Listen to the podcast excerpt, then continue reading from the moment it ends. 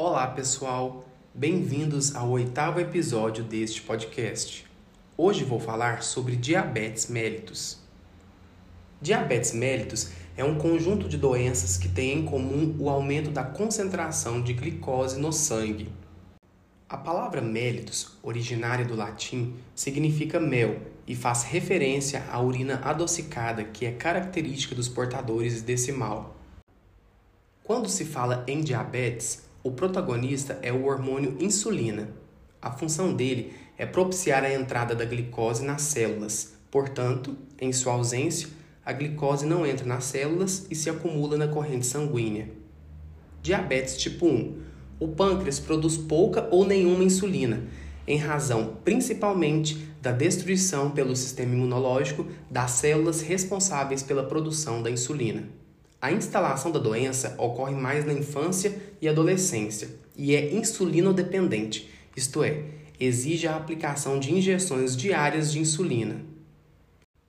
Diabetes tipo 2. O pâncreas não produz insulina suficiente e ou o corpo fica resistente à sua ação.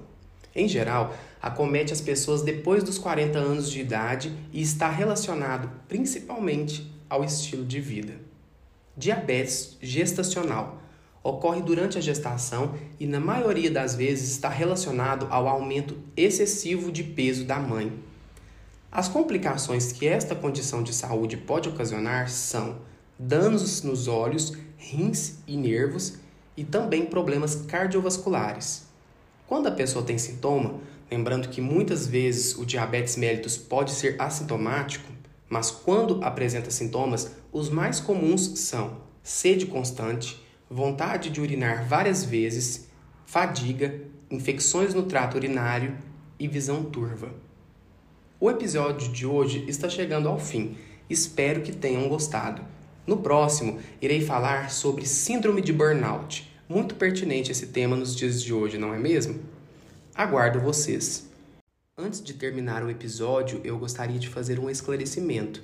Quando eu mencionei sobre as complicações que esta condição de saúde pode ocasionar, eu me referi ao diabetes de modo geral, modo genérico. Então eu não me referi a um tipo específico do diabetes, mas sim da sua forma geral. Então, o diabetes mal controlado, ele vai resultar em um excesso de glicose no sangue.